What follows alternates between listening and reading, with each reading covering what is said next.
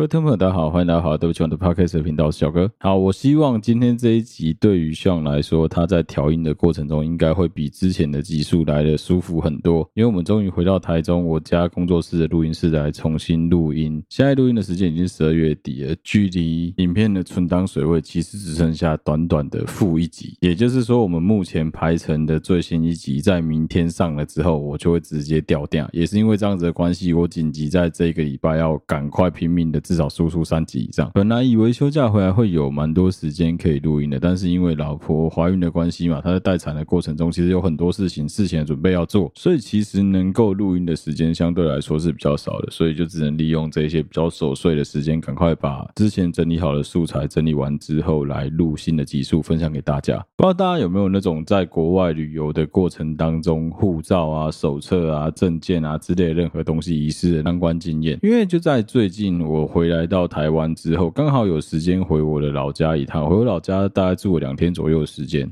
第二天，反正白天一整天闲没事做，我爸就揪我说，要不要干脆去庙里面拜拜还愿。我自己个人有个习惯，是每一次在上船之前跟休假之后，都一定会找时间去把我们家每年大年初一过年走春会去的所有庙跑一次，去跟庙里面的每个神明去打招呼，说：“哎，我平安回来，感谢他们的保佑啊之类的这些话。”那顺序除了我家附近的几间地方信仰中心型的庙之外，我们都会有个习惯，会往宜兰的方向去。去宜兰，我们通常第一个点会停大里天宫庙，庙之后就会直接杀到南方澳的南天宫，就是有金妈祖的那个妈祖庙。那其实如果你是有常常在庙里面拜拜的，应该对这几个庙都没有很陌生。尤其是北部人的话，我相信对这几个庙都不会到非常的陌生。那你也应该会知道说，苏澳，尤其是南方澳那边的庙，干他妈超级难停车的。所以我就跟我爸讲好，反正我们俩轮流下去拜拜，一个人在车上雇车，另外一个人下去拜拜，因为这样子的关系。蛮有效率的，但是在去拜拜的过程中，发生了一件非常有趣的事情，就是刚前面提到问大家说有没有曾经在国外掉过东西的经验。我在南天宫投完了香油钱之后，准备要去拿金子摆在桌上的时候，突然发现，在柜台那边有一个穿着西装的中年大叔，一脸慌张的在柜台那边讲着一大串没有人听得懂的语言。哎，但是我有听出来一些 key，所以我就知道说啊，Korean。接着后来他就用他的比较有韩国腔的英文问柜台说能不能讲。英文你会不会说英文？台湾的庙里面真的是没有那么 international，基本上只要你自己稍微扪心自问，你的家人，不管是你的爸妈或是你的祖父母辈的，有多少人是能够不要说太流利，但至少能够讲基本的英文对话的？我相信，如果说你的爸妈或是你的祖父母是能够用英文对话，领导应该得台湾不离合国家丢。以目前台湾的整体环境来说，因为在我们的父执辈或者说我们的祖父母那一辈，如果说他们的工作是需要使用到英文，或者说他们需要在英语环境里面生活的，我相信相对来说，他们的生活条件应该比一般其他所有台湾的会来的高非常非常多才对啊！这就牵扯到很多文化结构问题，就不追。简单来讲，就是在台湾的庙里面，你要遇到一个住持啊、管理庙里的庙祝啊之类的那些人，你要说他们能够会讲英文的几率，我相信非常非常的低啊！因为这样子的关系，我就想啊，干，那我就帮个忙好了，我就过去问他说，哎，有什么需要帮忙的吗？我就用英文问他说，你有什么需要帮忙？他就像抓住一根浮木一样。幸好他的英文真的算是比较。标准的英文，没有说那种英式英文，但至少是你听得懂的英文。为什么会这样子讲？如果你曾经听过你的韩国朋友或者你的日本朋友讲英文的话，你就会知道我是什么意思。不管是台湾、中国、韩国、日本这四个国家都一样，我们这四个国家的人，只要你不是在常常使用英文的使用者的话，他们的英文都会有一个自己当地的腔调，那个腔调是其他国家的很难听得懂的。啊，对不起，我先道歉。我接下来学他，我不是在歧视，我也不是在臭，我只是要示范。给大家听说，哎，他是怎么讲话的？大家其实也可以趁机会练习看。如果说你听到一个用这样子的腔调的英文跟你对话的话，你能不能听懂他在讲什么？还有你能理解多少？还是要前情提要一下，就是那个时候的时间是下午大概两点半左右的时间。我在服务台看到他一个人非常慌张的问说：“Can you speak English? Can you speak English? English?” 同时间柜台的阿姨就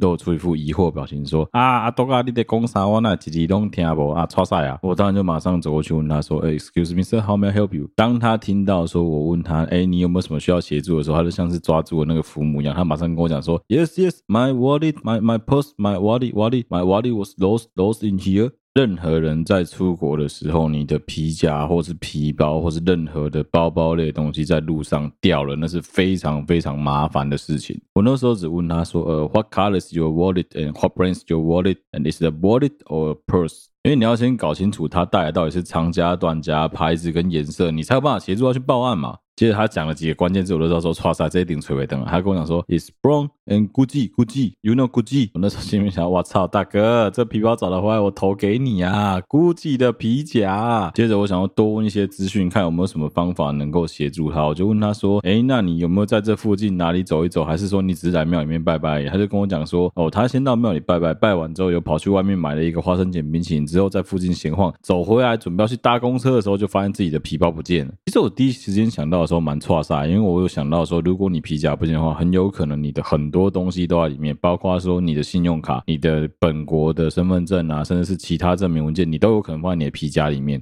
因为蛮多人都有这种皮夹囤积症，我相信应该你现在检查你的皮包，有多少人皮包是薄薄的、很干净的？应该没有吧？蛮多人皮包里面都会塞一些什么发票啊、莫名其妙的名片啊、传单啊，甚至什么停车票啊之类的东西。还好它里面只有，好像我记得是两千多块的美金跟一点点的台币，还有两张信用卡。其他的 ID 他都没放在里面。好，接下来最麻烦来了，我就接着问他说：“嗯，So how many days will you stay in Taiwan and who's the company with you in here, or you just come alone？” 因为我想知道他是一个人还是怎么样？你怎么会一个人跑来这个地方？还有就是你有没有什么计划啊？你是要待在台湾多久啊？之类，我想大概了解一下，知道说能够帮他帮到什么程度嘛？我靠，他老兄居然跟我说他要坐今天晚上七点的飞机飞回韩国，要在桃园机场坐飞机，他两点半在。宜兰的南方澳皮包不见了，在通知完庙里面的阿尚，阿尚帮忙广播完之后，我第一时间就觉得说，干这错赛，直接找警察，没有其他方法了。还好是他的护照跟他的其他所有登机的证明啊、机票，全部都在他的其他朋友身上。他是一个人跑来苏澳玩，一个人跑来南方澳，他要来拜拜。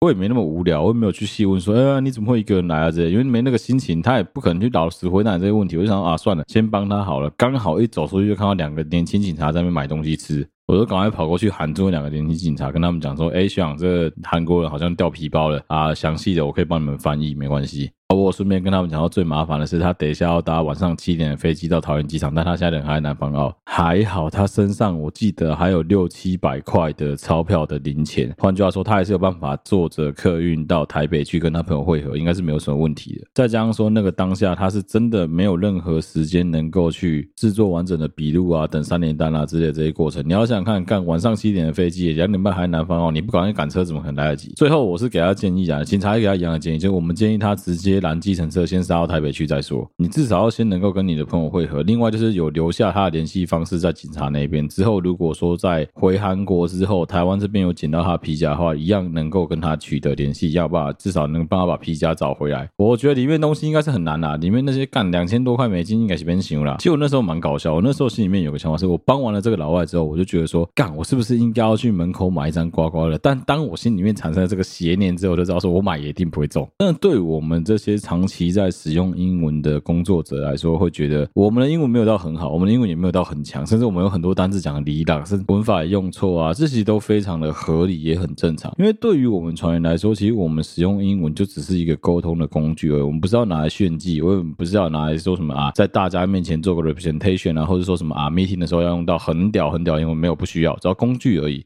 敢讲，讲得通顺，然后清晰明确是最重要的。其实我觉得你在现实当中也是一样的意思啊。你愿意去花时间练习，去增进任何的语言、任何的工具，对于你的未来都是会有帮助的。当然，这种帮助不仅限于说什么啊，在路上遇到老外需要帮助的时候，你可以上去协助，然后好像很热心助人，你就很棒棒。没有，不是这一种，而是一旦你能够学以致用的时候，你能够把你平常在学校电风扇式税法学会的那一个奇怪的其他国家，你在台湾根本用不到语言，你学。学起来之后。总有一天你会需要它，总有一天你会用到它。我举几个很实际的例子好了，比如说我们以前男生在打电动的时候，我还记得我们小时候在玩 CS，就是 Counter Strike 的一代的时候，我记得那个时候我们所有人都要去背说什么呃 Create Game 啊、Load Game 啊、Mode 啊之类的这些简单英文单，但其实你根本就看不懂，所以怎么办？你只能记顺序，你就只能记得说哦，第三个是读取哦，然后第一个是继续，你只能记得这种顺序。啊，小朋友最早学会了几个英文单词，男生的话一定是什么 P L A Y 啊，play 啦，R E S U M E 啊，resume 啦，然后或者是说 load 啦，save 啦，这种非常简单的单词。为什么？因为你一定要用到啊。如果你玩的那个游戏刚好没有中文翻译的话，你一定要用到这几个单词，不然你连他妈储存都不会储存，连读取都不会读取。好，我举一个在英文上还有一个非常实际的例子，就是每个人都会去看 porn，你一定会看 porn video 吧，多少都会吧。好，可能有些人喜欢看日本的，有些人喜欢看欧美，有些人喜欢看动画，这都不是重点，重点是你在看这些。色情网站的过程当中，你必须要去练习使用的东西叫 label，就是标签。因为当你使用 label 的时候，你会发现一个全新的世界。那个东西就是 category 嘛，它帮你把所有的种类全部分好。你可以去依照你的喜好哦。我先讲哦，就是性癖这种东西可以特别，但不要很奇怪，因为很麻烦。性癖可以冷门哦，不要偏门哦。好，岔题，回过头来讲 category 的问题。我举一个单字好了，应该很多人，只要你有在使用任何的色情网站，你一定超常看到这个 tag，叫做 amateur，A M A T E U R，应该很多人都有看过这个单词 amateur。但你知道这个单词是什么意思吗？这单字是素人的意思，就是那些 nobody、那些 ordinary person 的意思。好，对不起，我先道歉，好不好？对不起，对不起，我只是想说，举个例子跟大家解释一下，很多东西是你可以去活用它，任何的工具都一样啊。科技始终来自于人的惰性跟人的色心啊，不然你以为在我们小时候，明明手机就越做越小，越做越小，为什么后来突然间就要越做越大，越做越大？就是当人类突然间发现的，原来可以用手机来看 A 片，直到那一刻起，人类就想起了那个能够用手机来看 A 片的乐趣，所以他就必须把荧幕越做越大，解析度越做越好。人性本来就是这样子啊，其实这也没有什么，所以我才会说，你去学会使用了一个工具之后，其实你可以尝到很多各式各样不一样的好处的。当然，这也就端看你怎么去使用，怎么去处理，还有怎么去看待这个工具。好，开头闲聊就到这边，接下来要进入我们今天这一节主题。今天这一节主题刚好也是呼应到时事啊，因为最近毕竟选举话题打的也不算是非常的热，我发现真的是蛮多人都跟我一样，对于今年的选举就跟对于今年的过年还有今年的圣诞节一样，非常有一种就是，哎，原来圣诞节到了哦，原来过年到了哦，原来选举要到了的感觉，没有像之前四年前那一种亡国感啊、既视感啊，然后台海之间的冲突啊、两岸之间的对立啊、统独之间的议题闹得这么凶的时候，那个感觉这么的大。我觉得这有很大一部分要归咎于我们之前曾经聊过的同温层的问题，因为对于我周围的同温层来说，绝大多数的人都跟我一样，都觉得说，哎呀，这个好像也没有什么好吵的，而且都一样烂啊，就是三个都一样烂，不知道投给谁啊。我知道。当你说出了三个都一样烂的时候，一定就有人暴走，一定就有人爆炸。所以我没有要去分析说什么啊，你一定要投给谁？没有，我们要分析这件事情。我只知道说，光是我昨天跟我朋友们聚餐之后讨论出来的结果，就会发现说，哎，原来大家都是有一个普遍的民意基础在的，不管是蓝的也好，绿的也好，白的好，对不起，蓝的没有了。韩国瑜还有可能能够吸到部分年轻人的选票，因为他够 crazy，他讲的话够让人听得懂。但我相信侯侯跟少康的组合。应该真的非常非常难吸引到年轻人啊！但是至少柯文哲跟赖清德确实在我目前听到的我自己随便乱做民调里面，在年轻人的支持度确实是五五波啊！五五波的原因也不是因为赖清德本人，而是因为萧美琴。我是不知道大家把我们台独金春放在哪里啊？但是对，嗯，对，就这样。对，另外我也要跟所有那些柯粉们讲，我讲那一些啊，就表示我不是哦。那一些柯粉们讲，不需要抱持着太过于消极的态度。我个人不觉得柯文哲。会是永远的第三名，我觉得他是非常有希望成为一个能够让民进党、让国民党知道说那个 gay 笑啊的力量的，他是真的很有机会啊。所以如果你是那一种很激进支持柯文哲的人，我会非常的建议你，强烈建议你一定要把票投给民众党，包括部分区要投给民众党，一定要投，因为老实讲了，以总统大选的。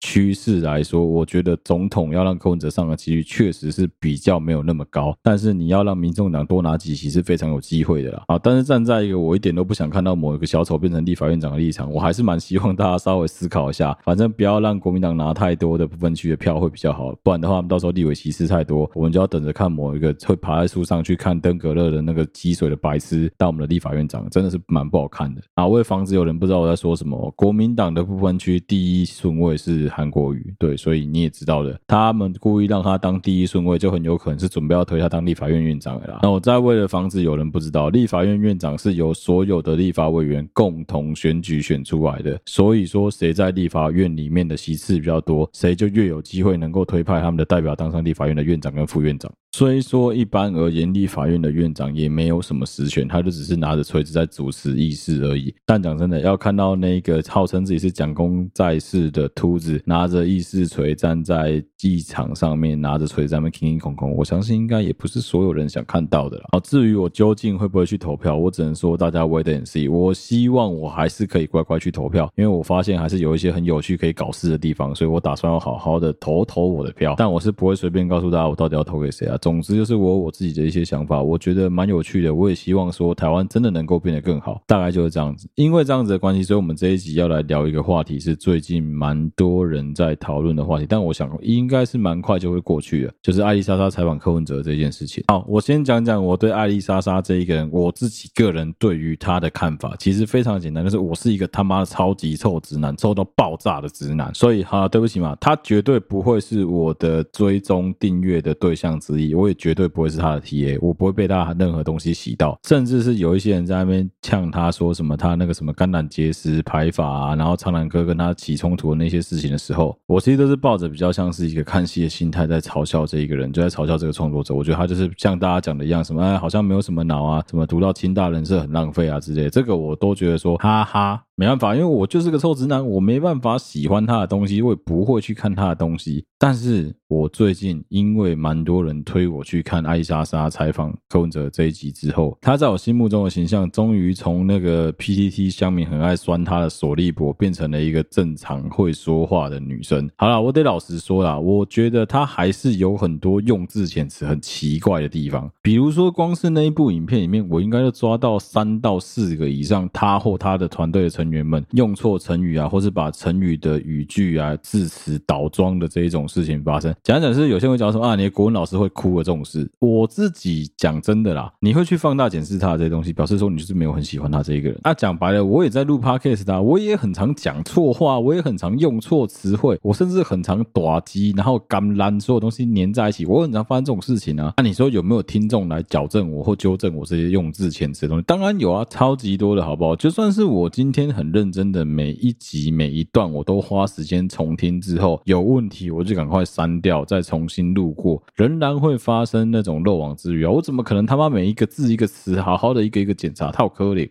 我自己用一点七五倍的速度检查完之后，再用二点五倍的速度检查，那个只要一个走神之后，很有可能就是一个词、一句话就这样子过去了，多多少少一定都会有遗漏的地方。所以我真的觉得说，嗯，你要去赞说什么，嗯，艾丽莎莎读到清大了，干讲话的方式也不过如此，攻击你啦。有很多人读到台大了，什么国外回来留学等啊，恭维嘛，差不多黑的很年啦。不要去因为说什么别人的学历，然后你就去赞说他这一个人讲话的语调啊、态度啊之类的，这没有什么好赞的啦。你没有听过一句话吗？就他这他。卡在偏阿皮，不要觉得说什么学历比较高，那一个人就比较高尚，没有这种事情的。台湾的社会不是这样子来决定说你的能力的高下的啊。我现在讲讲为什么当初我会跑去看艾丽莎莎追柯文哲的这一支影片。其实当初的目的是因为有人跑来跟我讲说，他觉得非常的恐惧，他觉得非常的恐慌。那我先说讲这一句话的人政治立场，但是这一句话的人政治立场，简单说就是他是一个非常始终会支持民进党的人。我相信他应该是三票通通投给绿的，他也不会问为什么，就三票都投给绿。我觉得也没有不好，你自己的选择，你要为你自己的选择负起最大的责任。我觉得就这样子而已。可能你是经过了综合考量、综合评估之后，你决定要这么做，所以我觉得 OK，你我也支持你。反正我也有我自己的想法，我有我自己的顾虑，我有我自己的考量，我觉得都 OK 啦。总之，我这个朋友目前人在国外，因为在国外关系哦，不是 Beric，我先讲不是 Beric，我这个朋友因为目前人在国外的关系，所以他非常的担心。那、他又是那种非常关心政治局势的人，所以他就跟我讲说，他今年的选举一定要花钱买机票回来台湾投票。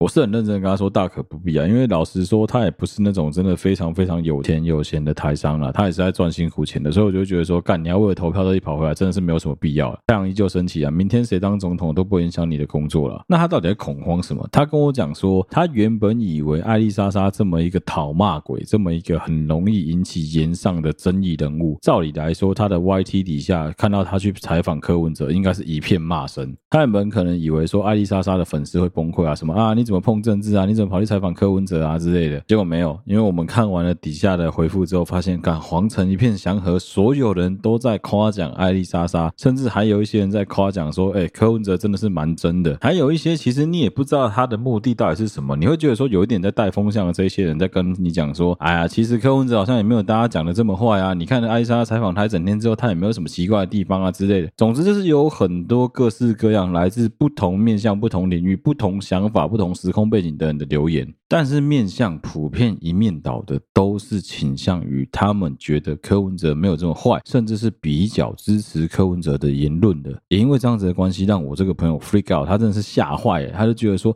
哦天哪，我的同温层怎么这么厚啊？我一直以为民进党一定会赢呢。”因为在他的同温层形象当中，他们可能觉得柯文哲就是一个很丑女的人啊，可能就是一个会把台湾卖掉啊，立场不坚定啊，反复不一啊，一下要和，一下又不和的这种被鼓音啊。老实说，以选举来说，我觉得以三个人而言，一定是柯文哲相对最辛苦。第一个，他资源最少，资金最少；第二个，也是左右操纵舆论最重要的部分，就是他在传统媒体方面能拿到的分数接近于负分。其实，不管是中天、年代、TVBS、东森、三明这几个电视台，你都可以很明显感到大家的气氛就联合起来巴死柯文哲，就对，好像柯文哲就是过街老鼠，所有人都要打他。我真的蛮希望我自己的听众能够去培养一个品性，培养一个很重要的品德，是你要学会去思考，去独立的思考，去判断说别人告诉你的所有这一些东西，任何的资讯，任何的新闻，甚至是现在的短影音，他们所推播给你的这一些资讯，到底是正确的还是错误的，或者是你能够相信多少？一个最简单的例子就好了，你们可以去试着去推敲看看，今天我小哥我本人，我到底为什么要做 podcast 的？我的想法到底是什么？我可以跟大家讲我的想法。我今天录这一集的目的，就是因为我觉得干你娘，我已经持续录了两年多的时间，如果我就这样子让他开天窗一集的话，我真的会整个人压开受不了。所以再怎么样，我都一定要想尽办法把我已经有的素材拿出来，至少先录个一集，至少让明天下个礼拜不要开天窗。而至于说我有没有想要宣导什么理念，有啊，我很想宣导理念，就是我希望大家能够养成媒体试读的习惯，我希望大家能够学会独立思考，我希望大家不要再被那些故意操作大家舆论的那些垃圾风向仔们骗的。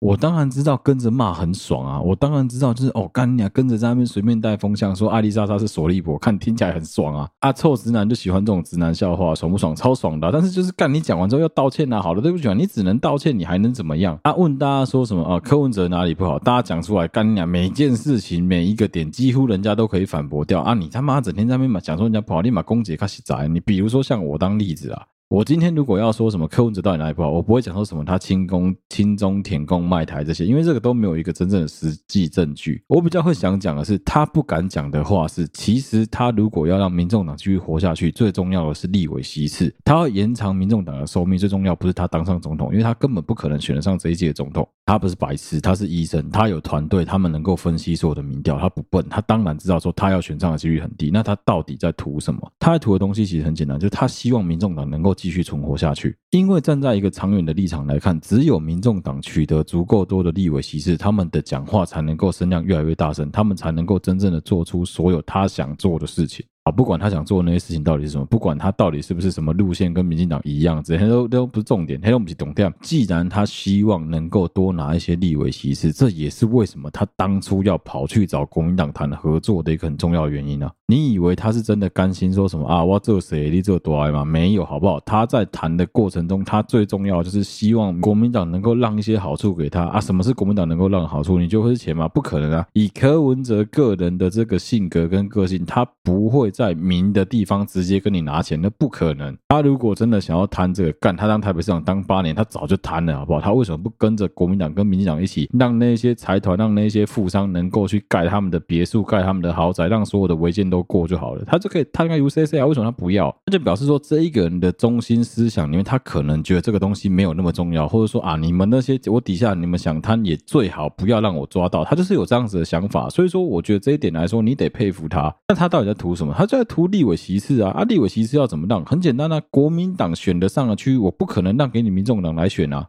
那国民党选不上的那些监控选区呢？有没有机会谈？当然有机会谈啊！问题是太晚谈了，两边都太晚谈了。不管是柯文哲太晚邀约国民党，或国民党太晚邀约柯文哲，其实都是一样的意思。那你说谈要不要谈？当然要谈啊，还是得谈啊，因为我们要谈了才知道说对方愿意让到什么样的结果啊，也是在谈判的过程中让双方看到说对方的嘴脸原来这么难看啊。国民党这一边这些阿呆以为柯文哲会愿意为了要能够啊让政党继续经营下去啊之类的狗屁倒灶理由，所以啊愿意来跟我这个百年大党合作啊，我百年大党啊，我最大，我推的候选人，人民调遥遥领先啊，你就是要来支持我啊，就最后他妈的输人家三趴不搞，过来扭三趴，该改被扭的趴你叫我在讲呀，就西啊。那你如果是站在民众党的角度来看这件事，就更好笑。民众党一直很天真的觉得说他们是有机会能够跟国民党好好的谈合作的。甚至直到最后一刻，他们都还天真的以为说国民党是真的想合作，后来才发现说，干国民党完全在胡乱，这个百年大党就是从头到尾都在骗，都用骗的。有时候我也搞不懂，到底是他们太天真，还是国民党真的太坏？这个我真的是干，我自己也没有一个准则，我也不知道。所以也就导致因为这个事情的关系，让很多民众党的支持者其实非常的崩溃，说干你哪柯文哲，你怎么可以去舔国民党？也让很多的钢铁蓝军觉得说什么啊，国民党怎么可以让啊？韩侯友谊在冲三小啊？朱立伦在干嘛？还不如推我们韩总机出来，就开始讲这种很狗屁的话。好，题外话，站在一个想要看到国民党倒掉的人的立场，其实我是真的蛮希望蓝白能够合作，因为我想要看他们能够多闹。那站在一个稍微懂得运筹帷幄的心机鬼立场来看这件事，就会知道说这件事情从头到尾都不可能。原因我前面刚刚讲过，太晚了，真的太晚谈。如果你提早跟一年谈的话，我觉得非常有机会，因为只要双方把该让的东西讲清楚，你要我推到什么程度，我要你推到什么程度，讲清楚，我觉得是非常有机会。反正政治就是不停的在退让、让步跟演戏啊，就一直在演，两边都一样，三边都一样，大家都是在演啊，就是双方在立法院吵得不可开交，私底下还是要掌团协商，都一样啊。所有的法规都是这样子过的，只有极少数、极少数是跟民生有关系的法规，是大家都觉得说好应该要修法，才大家都有共识一起把它修法。但是即使是这样子，都还是会在双方推出不同的版本来做审议，这很合理啊。好，继续回过头来讲艾丽莎莎采访柯文哲这一件事情。其实艾丽莎莎也没干嘛，她就是跟拍柯文哲一整天而已。但是她跟拍的，听说在看完之后，柯文哲有讲，他跟拍的比一日系列的一日幕僚还要更彻底，因为他是真的跟拍了一整天。好，为什么会这么清楚呢？因为就是我有一个蛮奇怪的习惯，这是我老婆跟我聊天之后发现的。好，之后会跟大家分享我最近看了哪些烂片。那我先跟大家讲的是，我老婆发现说我是一个看了烂片不会停下来的人。就算我已经打从心里认定说这是一部烂片，烂烂烂烂烂烂烂，我仍然会把它看完。我老婆都觉得我有点奇怪啊，你就知道这部片不好看啊，你陪我看你也觉得不好看，你干嘛要继续看下去？为什么不换一部片看就好了？老实说，你要有一部任何的电影影集，要能够烂到让我看不完，真的是一件不容易的事情。因为我这个人有个非常特别的习惯，是我很想要看到说它到底可以有多烂。我蛮享受去知道说原来事情可以烂到这个地步的那个过程，我非常享受这件事情。所以当有人告诉我说什么艾丽莎莎跑去采访柯文哲一整天的时候，我心里面就在想说：哎呦，索利伯跑去采访我们现在人气非常的低谷的阿贝，我蛮想知道会发生什么事的。前面我就讲了嘛，我从来都不是艾丽莎莎的粉丝，甚至她的影片我有看完的，可能就是什么肝胆排石疗法那一支影片。后来没有一支影片我有了花时间去看，我连点我都不想点。我是一个有在看萨泰尔娱乐的所有影片的脑粉，但是演上艾丽莎莎我直接跳过不看，大概就是这个程度吧。简单来讲，就是我就是很怪，我很偏激啊，我就不想看，所以我就不想浪费我时间去看。但就像是我之前跟各位听众讲，我是一个很喜欢突破同温层的人，所以我想去知道说，诶，其他人究竟在想什么？我就想知道说，那。支持艾丽莎莎的人，他们到底在支持什么？为什么他们会同时支持艾丽莎莎又支持柯文哲？到底是哪里哪个环节让他们支持他们？所以我想，哦，那我看一下好了。我得说，不管是艾丽莎莎自己的主意，或是说柯文哲的幕僚的主意，我觉得他们在整支影片拍摄的过程当中，我认为都非常的不错。包含说在开记者会的过程当中，艾丽莎莎知道自己出现会模糊媒体的焦点，所以他是请他助理去跟拍。包含说艾丽莎莎有花时间。去采访柯文哲，并且让柯文哲把所有的问题跟答案好好的讲完，我觉得光这一点就已经打趴很多线上的 YouTuber。有一些人，包括那个蓝军那头性骚扰的猪也一样，他们很爱干一件事是，他会去邀请某一些很有声量或是很有争议的来宾来，来了之后，他就是摆明要 challenge 人家，他就要质问人家。我假装给你一个舞台来让你讲，但其实我是给你一个舞台来让你出丑，来让我骂你，给所有观众、给所有的听众看。我觉得这个行为非常的可耻，也很恶心。那些所谓的什么啊，给你一个空间让你好好讲，干你俩到最后根本就是在批斗大会而已。老实讲，真的看得让人家觉得干很恶很心寒。所以光是艾丽莎莎愿意让柯文哲好好的把他想讲的东西讲完，甚至告诉你说他去参加某一些东西的目的到底是什么的时候，你就会知道说，我、干，至少大家是有花时间在好好讨论这件事情的。甚至包括在影片的中段，其实艾丽莎莎是有机会刚好去访问到黄珊珊的，刚好那个时间点，我不知道怎样，好像午餐会啊之类的时间吧。黄珊珊就有回答正面的回答，是非常非常正面，直接回答蓝白河的问题。详细的内容，我希望大家可以花点时间自己去看影片，因为如果是经过别人的嘴转译出来的内容，很有可能会超译，或者是超过原本他想要让大家知道的意思。所以我觉得，嗯，如果你真的有时间的话，是可以花个时间看一下那一支影片的。我不觉得说那一支影片有什么问题。老实讲，很多人在那边讲说什么，呃，干采访柯文哲就是该死啊！操你妈的，阿妈采访采访蔡英文、萧美琴、赖清德都没事啊！蓝军的猪整天采访他们的吼吼跟少康就没事啊！看操你妈采访柯文哲就不行，杀小同文成卖家搞好不？你不喜欢你就不要看。我跟你们讲一个很酷的地方，你知道吗？就是因为我有这个坏习惯，我杀小都看，因为这样子的关系。你知道我被谁推播到 YouTube 跟 Facebook 的广告吗？我被我们的南投县的立委候选人马文君君君小姐的广告推到了，你知道吗？我马上第一件事直接按检举。好，对不起嘛，这样做是比较不好啦，因为毕竟就人家还是花钱买的广告嘛。啊，我有选择权吧？我不想看到，我可以告诉 Facebook 说我不喜欢广告，你把个推给我了嘛。所以其实道理是一样的啊。我个人是非常喜欢花时间去听听看别人的想法是什么。那些人通常都会跟我的阵营、跟我的价值观很冲突、很迥异的。当你去批评说什么艾丽莎莎怎么可以采访柯文哲的时候，你这种人就很像是我们的父执辈、我们的祖父母辈会告诉我们说：早朗都要有找人的款，找给那都要有找给那的款，找婆给那都要有找婆给那的款是一样的。什么叫做男生要有男生的样子？什么叫女生要有女生的样子？到底什么样子才是男生该有的样子？到底什么样子才是女生该有的样子？这标准他妈超级模糊的，好不好？你到底是要我去符合一八九五年男女平均该有的样子标准，还是要我符合二零二三年男女平均期望值所该有的标准？到底要我符合哪一个？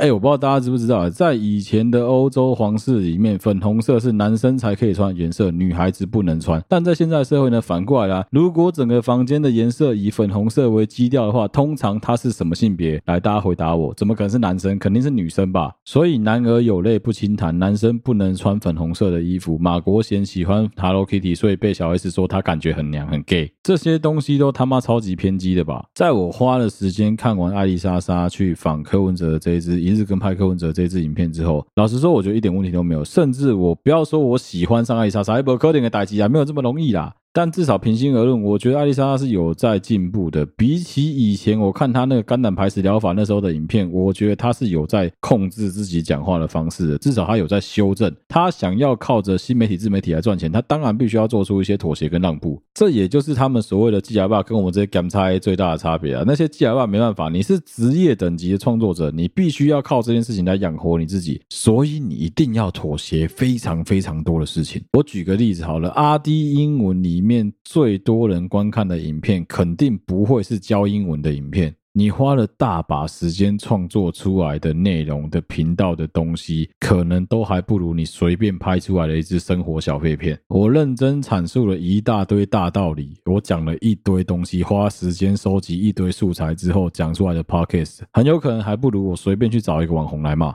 啊，虽然说我骂人都喜欢收集大量的素材之后再来骂，但是就是你懂我意思吗？很多东西，那个东西叫哗众取宠啊，那个哗众取宠的结果都是立刻给做地来。你真的没有必要非得跟这些东西妥协，但是你要靠这一行来吃饭，你好像还是必须得妥协某一些事情。所以我说，我觉得艾丽莎莎很厉害。有一些人根本没有花时间去看那一支影片，就开始去攻击艾丽莎莎，说什么为什么不去访赖清德，而为什么不去访侯友谊啊？为什么只访柯文哲？但你人家影片里面就有讲，你们真他妈连看都不去看，操你妈的！人家影片里面就有说了，他要去访问柯文哲，是因为在他自己的整个同温层里面，他发现大家好像普遍的都很支持柯文哲，他想知道为什么，所以他决定去花时间问柯文哲愿不愿意让他跟拍一整天。你以为这件事情很容易吗？老实说，一点都不容易啊！你看看萨泰尔，连萨泰尔这么大的公司，博恩夜夜秀都有承认说，当时的几个总统候选人到博恩夜夜秀，全部他们都有拿钱。艾丽莎莎有拿钱吗？没有啊，干他就会讲，他一毛钱都没有拿，他还要花钱出机器、出人去跟拍他一整天，嘿跳个被戏呢？一整天超过十二个小时，那个素材库下来累积的那个片会有多少？你知道那个片师会剪到多想杀人？那你看一下一日幕僚才跟拍到晚上而已，他就能够做出一集这么高收视率的节目了。艾莉莎莎是从早从柯文哲上车一路跟到柯文哲回到家这一整段，你说他不辛苦吗？我只能说干，那你他妈蛮瞎的啊！这他妈超累的，好不好？这种 documentary 这种纪录片形式的东西，非常非常的难做啊。有些人可能跟我一样，本来就没有很喜欢艾丽莎莎讲话的那个调性跟那个方法，所以有些人就会觉得说什么啊，我就看到他就觉得很恶心，我觉得他这样讲话我就是不喜欢。OK，你可以不喜欢他这个人，但我真的觉得你应该花时间快转也好，你去听一下说柯文哲是怎么阐述他的东西，还有人家艾丽莎莎是怎么让柯文哲好好说话的。其实这也是为什么有一些创作者他在做访谈的时候，即使他自己的死忠粉丝完全都知知道这个创作者。就是这个个性，他把讲话方式就是这样子，但是因为他的方式是比较冒犯来宾的方式来讲话来沟通的，仍然会因为这样子导致那一个来宾本身自己带过来的流量的同温层的这一些粉丝会暴走，会爆炸，会觉得说啊，你怎么这么不尊重我们这个谁谁谁？讲真的，我自己也会倾向说，表演其实有很多形式，访谈也有很多形式，要靠着去打扰来宾、打断来宾的说话，或者说去冒冒犯来宾的方式来取得收视率，我觉得有点可惜啊。这就是那一句最有名的话嘛。我不同意你的观点，但是我仍然誓死捍卫你拥有你说话的权利。如果今天我们台湾走向的是你只能够为一个你最喜欢的政党发声，你都不可以去骂他，你只能喜欢他，你不觉得超级可怕的吗？这世界上没有什么东西是 unconditional 的，这世界上没有什么东西是无条件的爱哦。即使是你的父母、你的家人、你最亲近的那一群人，你对你的猫，你都不可能对他无条件的爱，不可能。你会喜欢你的这些宠物，是因为他们能够陪伴你，他们能够让你去取悦你，能够让你。觉得开心。如果今天有一个情况，我假设一个非常极端的情况，今天你家的宠物把你的手臂咬断了，你很有可能从此这只手臂再也不能使用了。有多高的几率你会从此不喜欢这只宠物？超级高的吧？你还有可能 unconditional 的 love 它吗？我是不怎么相信啊，连我都觉得我自己应该是做不到的。好，可能我比较小人，也许有一些人做得到。那我再继续举下一个例子哦。我今天要你全心全意的爱着你的这一个对象，你只能说他的好，你不可以批评他。如果你今今天选择要离开，他的话，那你就是一个自私鬼，你就是一个不愿意为他着想的，你就是一个只站在自己的立场想的王八蛋。你不觉得听起来超级莫名其妙吗？你到底得攻杀小？但是我得很抱歉的跟大家说，台湾现在就正走向这个极端了。有一些人就是这么奇怪啊！我明明就很喜欢他，我也很喜欢他跟我的很多理念，我也觉得他做的很多一切都是我所欣赏的。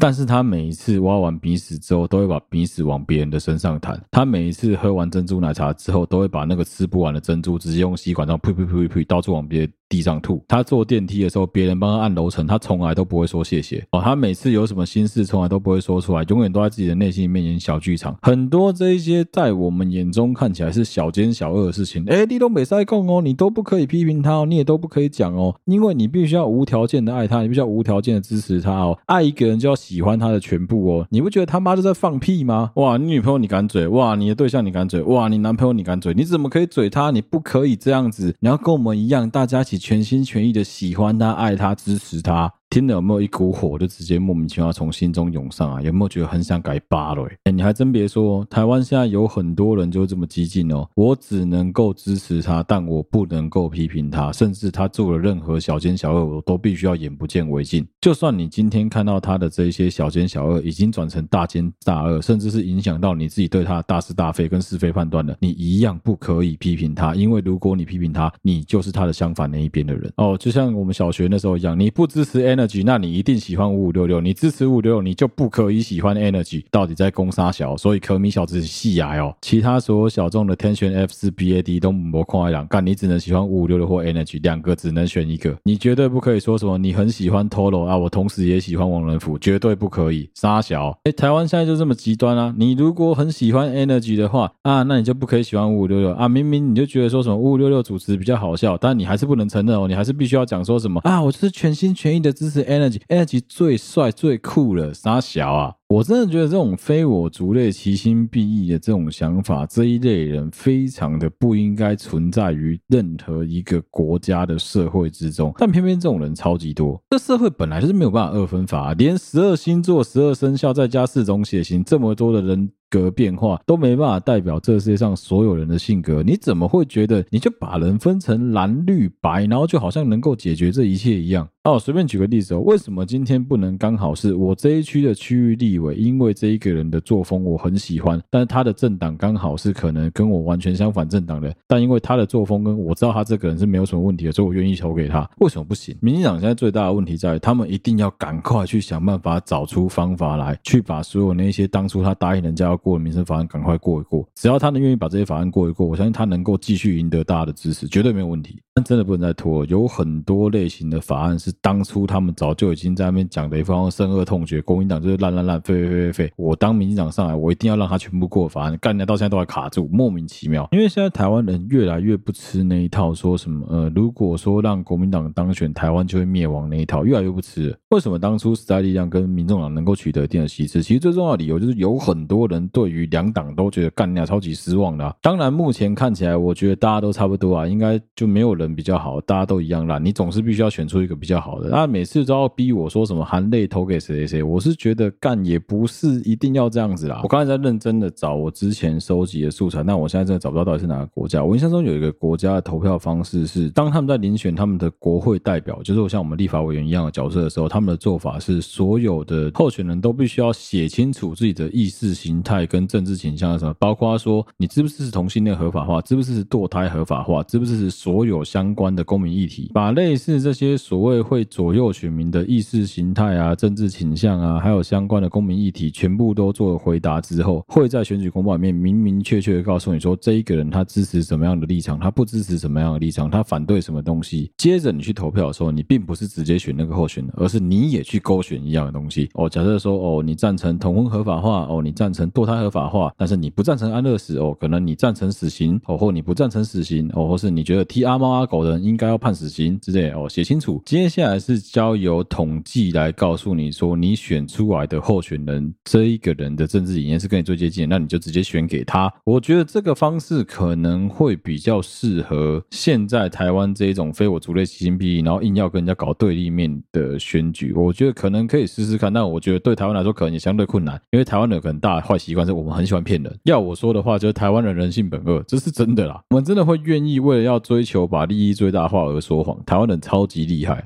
以我才会奉劝大家，如果说你真的想要去选给谁，或是你真的想要投票给谁的话，吼，花点时间去看他选举公报，去看一下他的政见，去看看他的政策，去看他的理念，到底跟你合不合，到底跟你符不符合。举个最简单的例子，好，今天这一个人可能真的很帅，他可能真的很漂亮，他可能真的很年轻、很貌美，但问题是，他有可能真正理念跟你完全不相同，或者是你可以很明显的感觉出来，这个人讲话他妈极度的喇叭，比如说什么要盖爱情摩天轮啊，比如说什么要挖石油啊之类，他一直跟你讲一些其实根本就做不到的事情，你就必须要知道说这一个人的诚信很有可能是有状况。所以我是觉得台湾其实可以试着去思考一个问题：是我们应不应该去找出可能一百题甚至是一百五十题的问题，去问所有的这一些立法院的候选人们说，你告诉我你支持不支持，就一百五十个问题就好了。接下来去做排列组合之后，你就可以知道说这一个人的政治形象谁跟你是最接近的。我觉得这答案应该非常有趣啊！你甚至很有可能会发现某一个你很支持的政党里面，居然会有人。他的理念、他的倾向、他的价值观，跟整个政党的其他所有人都相违背，绝对有。好，今天这一的内容就到这边了，希望大家会喜欢。好，对不喜欢 Podcast 的频道，剩下的集内容我们应该在下一集再继续聊。反正素材还蛮多的啦，应该是不太可能会有开天窗的一次，我希望是不要啦。哦，另外就封面图的部分，跟大家说明一下，因为我现在可能真的比较没有时间画封面图，所以我的封面图会用我之前自己手绘的旧图去用 AI 跑过之后美化之后的图来当做是新的封面图，跟大家稍微说明一下。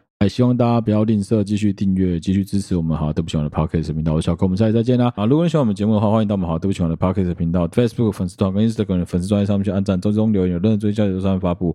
如果你使用的是任何一个 Podcast 的平台，都欢迎在上面帮我们五星按赞、追踪并分享给周围所有的朋友。好，对不起嘛，跟素雅人在同步的征稿当中，如果你有任何想说的、想做的或想分享给我们，希望小哥在节目当中跟大家讲一讲的故事，都欢迎你私讯到我们的 IG 小盒子，不管是我或是我们的团队成员看到，都会帮你做回复。再次谢谢大家收听好，对不起嘛，Podcast 频道，我小哥，我们下期再见啦，大家拜拜。